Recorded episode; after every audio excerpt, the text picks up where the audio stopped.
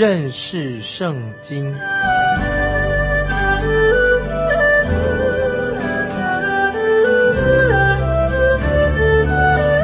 认识上帝的话，把上帝的话带到全世界。本节目是由认识圣经机构和环球广播电台联合制作，欢迎收听。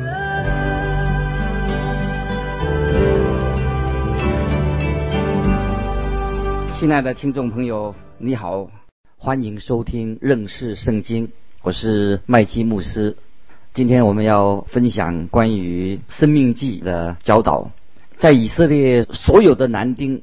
都要参加三个重要的节日，就是逾越节、五旬节，或者说七七节、祝棚节啊，三个重要的节日：逾越节、五旬节、祝棚节。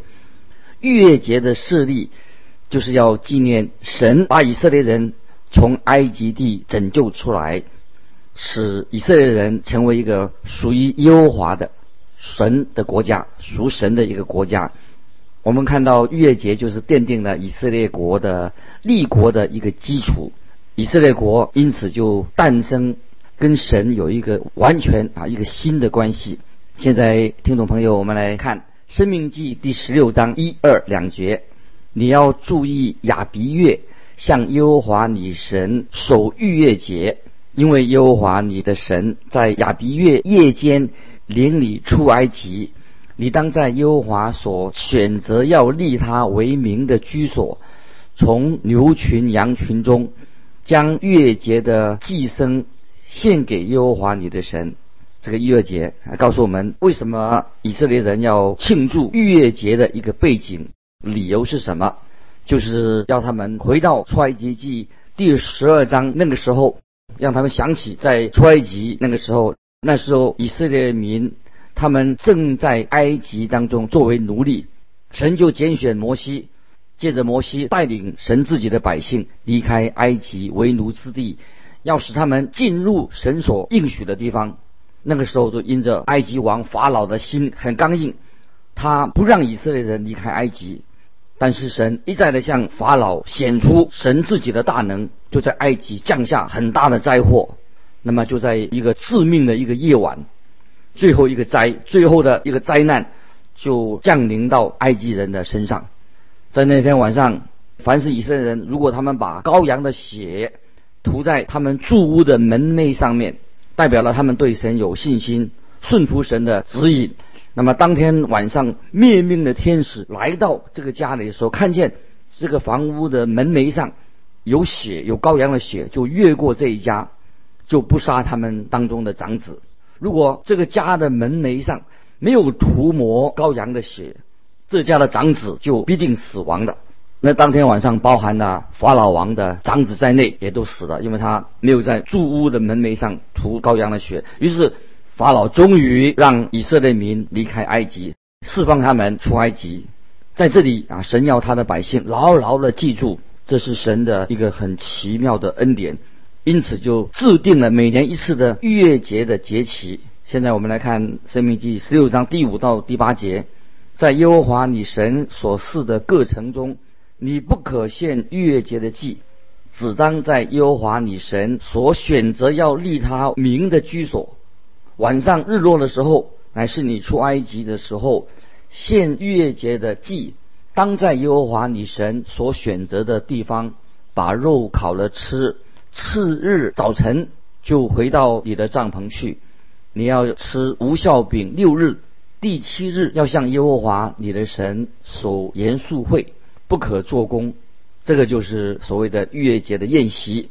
逾越节是要在耶路撒冷来庆祝，这个时候所有的以色列的男丁都要到耶路撒冷城去过这个节。接着我们看第九到十一节，你要计算七七日。从你开年收割庄稼时算起，计算共计七七日。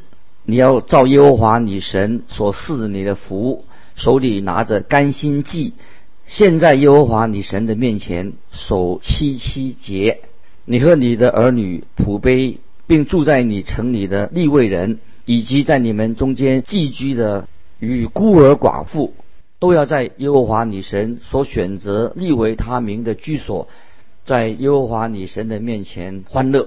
以色列人必须要从逾越节之后计算共七个星期，就是四十九天，隔日就是安息日，也就是第五十天。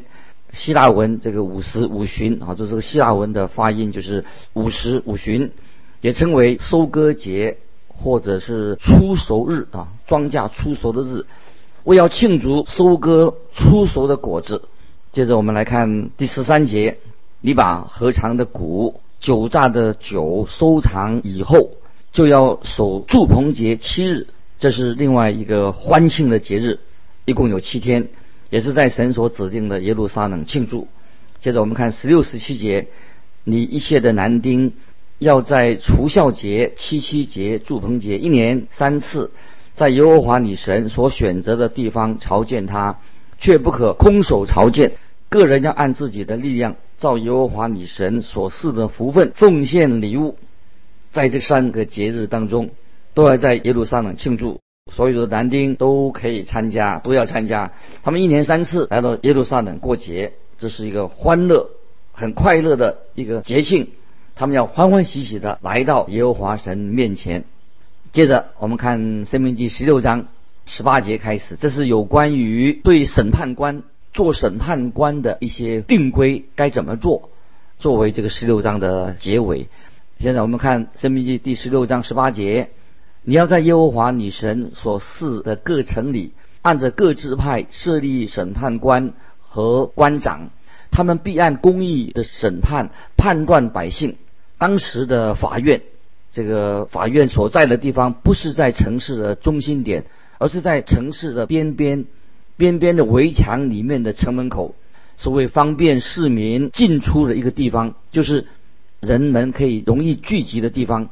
就像一个小镇的广场一样，我们知道我们的神知道人的心，因此在这里神很清楚的警告这些做法官的，不可以屈枉正义，不可以歪曲律法，而是要尊重人民的权利义务，不可以接受贿赂。就是我们看二十一、二十二节，你为耶和华你的神足坛，不可在坛旁栽什么树木作为木偶。也不可为自己设立柱像，这是耶和华女神所恨恶的。在当时，有些人把这些树木和拜偶像连在一起，变成一种很邪恶的一种迷信。所以神就禁止他们设立柱像，把木头当成雕刻成柱像。这个重要的原因，把这些木头，外邦人就会设立用这些木头设立祭坛、柱像、雕刻偶像来膜拜。这些异教和外邦的神，所以神就很清楚的警告他的百姓，不可以拜这些偶像，因为这是得罪神的。接着我们看《生命记》十七、十八章，就是要主要讨论到关于君王、祭司和先知的条例。这是以色列国当中的三种重要的职分，做治理啊用的一种职分。以色列是。神权国家就是以神为中心的一个国家，神就为他的百姓设立了这三种重要的职分，并且为每一个职分定出了他们的规范，很清楚的规范。现在我们看《生命记》十七章第一节：凡有残疾或有什么恶病的牛羊，你都不可献给耶和华你的神，因为这是耶和华你神所憎恶的。神曾经告诉过以色列人，凡是投生的，投生的都是属于神的，所以凡奉献给神的祭物，都必须是没有瑕疵的，一个完全的。当你读到在旧约圣经最后一卷书，听众朋友，你知道最后一卷书是什么呢？就是马拉基书。在马拉基书里面，神就透过先知马拉基列出当时的百姓他们的罪行。他们那当时的百姓犯了很多的罪，所以马拉基先知把它列出来，他们做些什么事情？因此，神要向这些百姓施行审判。那么第一个罪是什么罪呢？就是他们把那些有病有残疾的动物作为祭物献给神，这个罪啊非常严重，把有病的动物献给神。好比有一个农夫，他家里本来有一条非常好的公牛，他决定好好想饲养这条公牛，但是有一天早上，他发现这头公牛生病了，怎么办？哎，他就对他儿子说：“快点，我们把这条公牛哈运到圣殿里面去，我们把这个这个牛哈，这个阉的啊，这个公牛啊，我们献给神。”那么他的邻居可能就看到，哎呦，这个人怎么这么大方啊？他是这么竟然舍得把最好的公牛来献给耶和华神。但是，听众朋友，神知道人的心，也知道你的心。神说：“我不接受这种的祭物，这种献祭，神是不悦纳的，因为这样的献祭是没有意义，也是没有诚意的。如果今天我们啊信徒，用一种做生意的交易的方式来和神打交道，听众朋友，我们跟神，我们奉献不是跟神打交道，做交易的方式，做商业交易。当人发现了，被人发现他是用这种方式跟神打交道的话，按照当时的律法是要啊受惩罚的，受处罚的。当我们每一个人都应当在神面前省察，你奉献的时候，献祭的时候，你的动机是为了什么？你有什么样的动机？有没有自我省察？在财务上对神是不是也是不诚实的？亲爱的听众朋友，请你千万不要误会，并不是我们的神是很贫穷，所以希望啊，我们他要我们的金钱啊，神不是很贫穷，神是所有的金银财宝其实都是属于神的，千山的牛群，所有的东西都本来都是属于神的，神。并不需要我们奉献这些又老又病、残疾的牛这些牲畜来献给神。事实上，我们不能给神什么东西，因为我们所有的东西都是来自神。那么，为什么神要我们献祭啊？今天听众朋友们想一想，为什么神要我们献祭，把自己献上？神应许说，一个人如果能奉献、奉献献祭，乃是什么？神给我们的祝福，不管你献什么，我们能献出去的，表示说神已经祝福了我们。如果我们对神非常吝啬、非常小气、不肯奉献，那听众朋友你就不可能得到神的祝福，因为能奉献的人表示神已经赐福给他。例如，我们要小心啊，有时为了宣教的事工做奉献，很多人。常常把那些自己所不要的东西、破旧的东西送给那些宣教的机构，或者把这些东西送给那些啊去外面来传道的人。亲爱的听众朋友，神不会要我们所不要的东西，我们不要的东西才给神。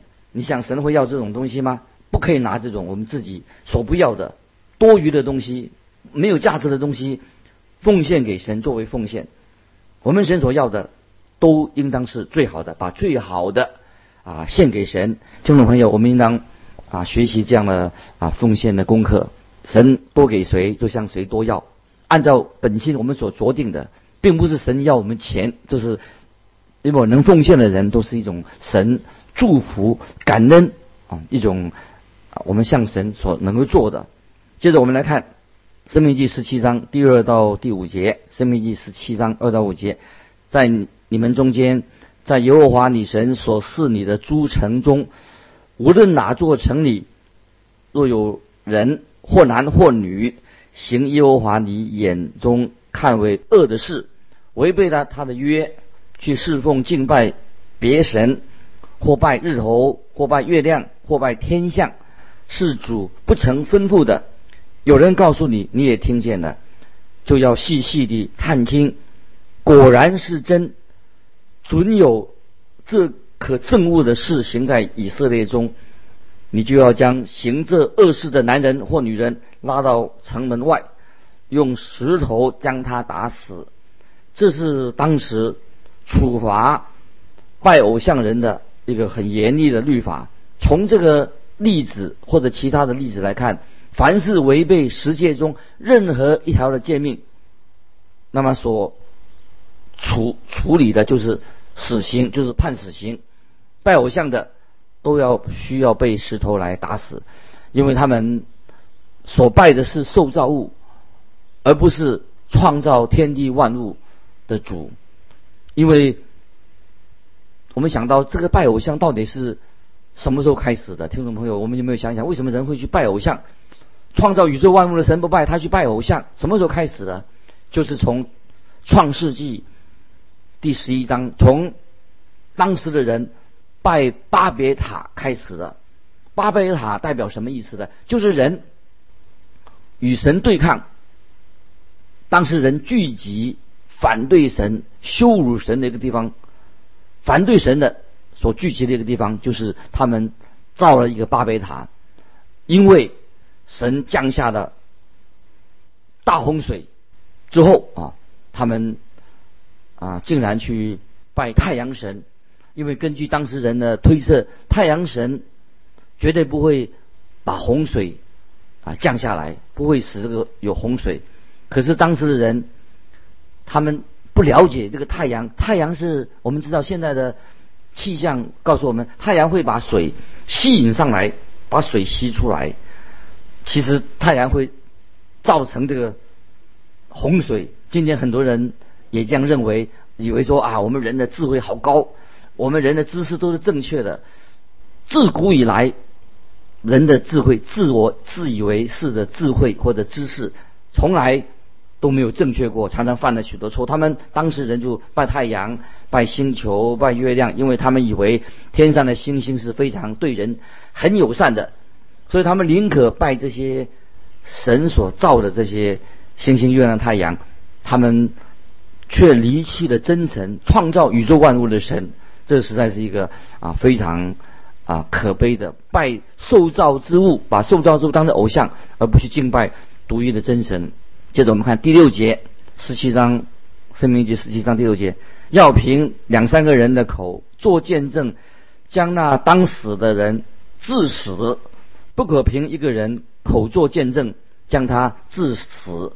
听众朋友，你看，啊，神处理事情是非常公正、谨慎、小心的。神是保护无辜的人，一个人不能因为说他不喜欢他的邻舍或者不喜欢某某人，急忙的就到审判官那边啊去控告他的邻舍拜偶像或者他做什么事情。要判定一个人是否有罪，必须要有两个以上的证人作证。要他这个审判官要去巡查，最后啊才能够做判断。所以在这里，神已经他指出一个处理所有问题的一个原则，必须要是公平公正的。很可惜，今天啊人有私心，包括在法律上很多事情，他们所按的条文常常有私心在里面啊，这是也是得罪神的，因为不公正也不公平。但是神是一个公平公正的神。接着我们看到神所立的这个神权国家，这是以神为中心的。他们把案子就要交给神所授权的祭司或者审判官来处理事情。在以神为中心的国家里面，那个时候并没有君王。后来以色列人他们想要求君王像别的国家一样，所以神也允许了他们。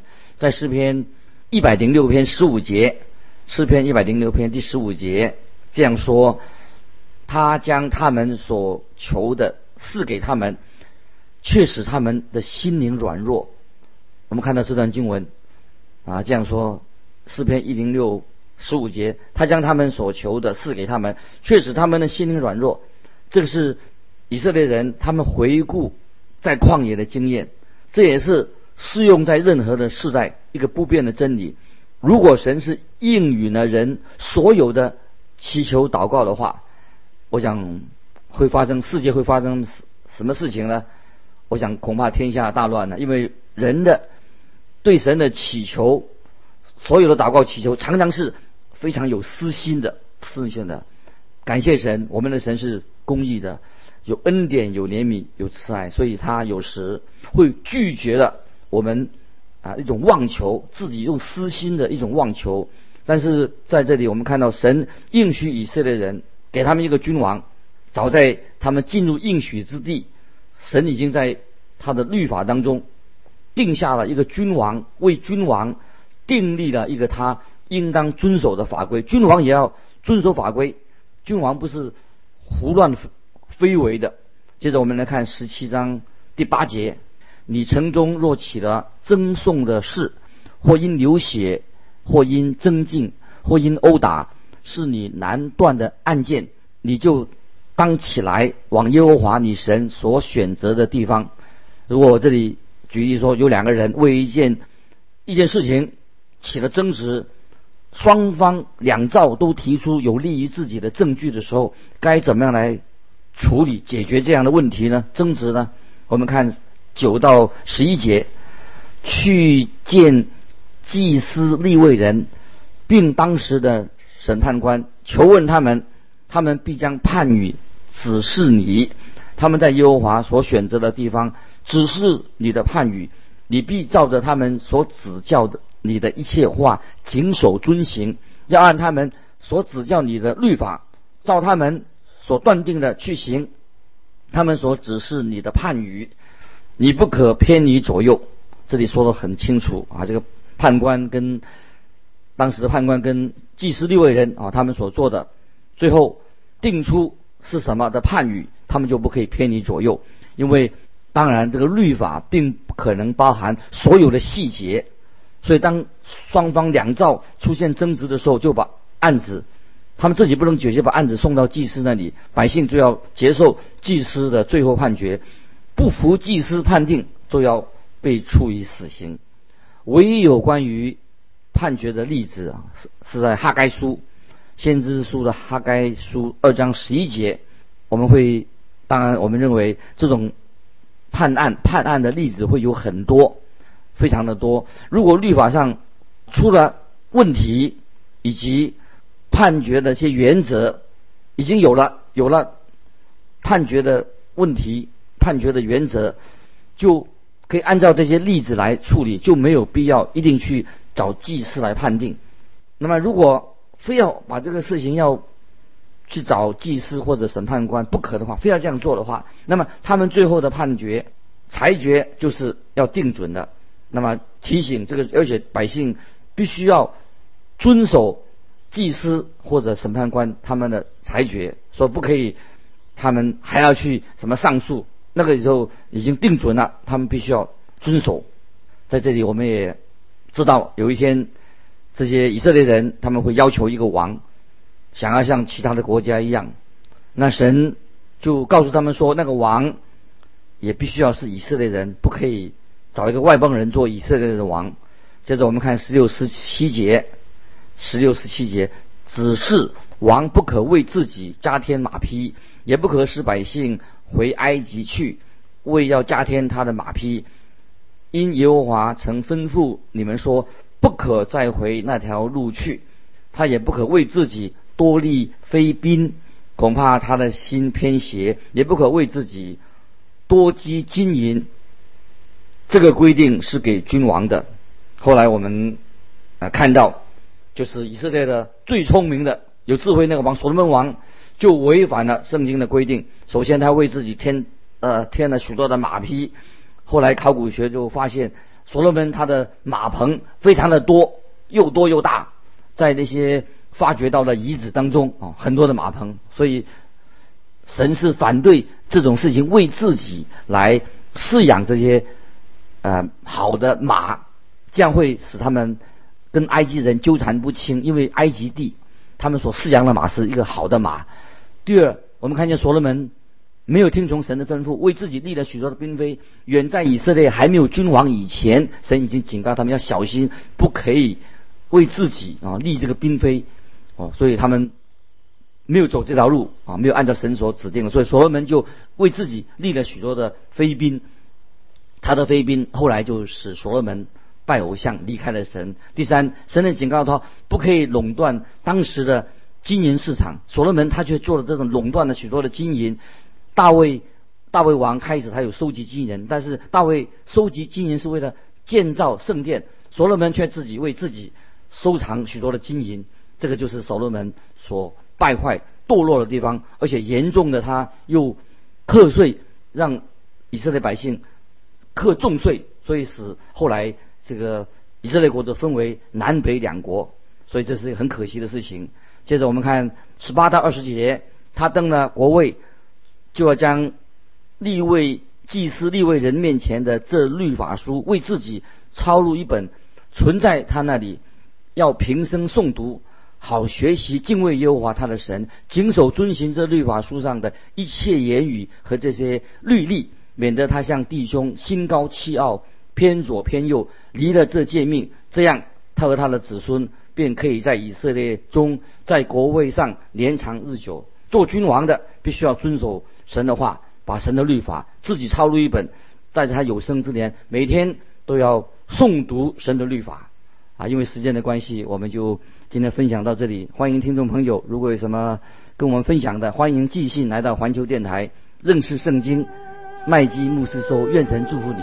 我们下次再见。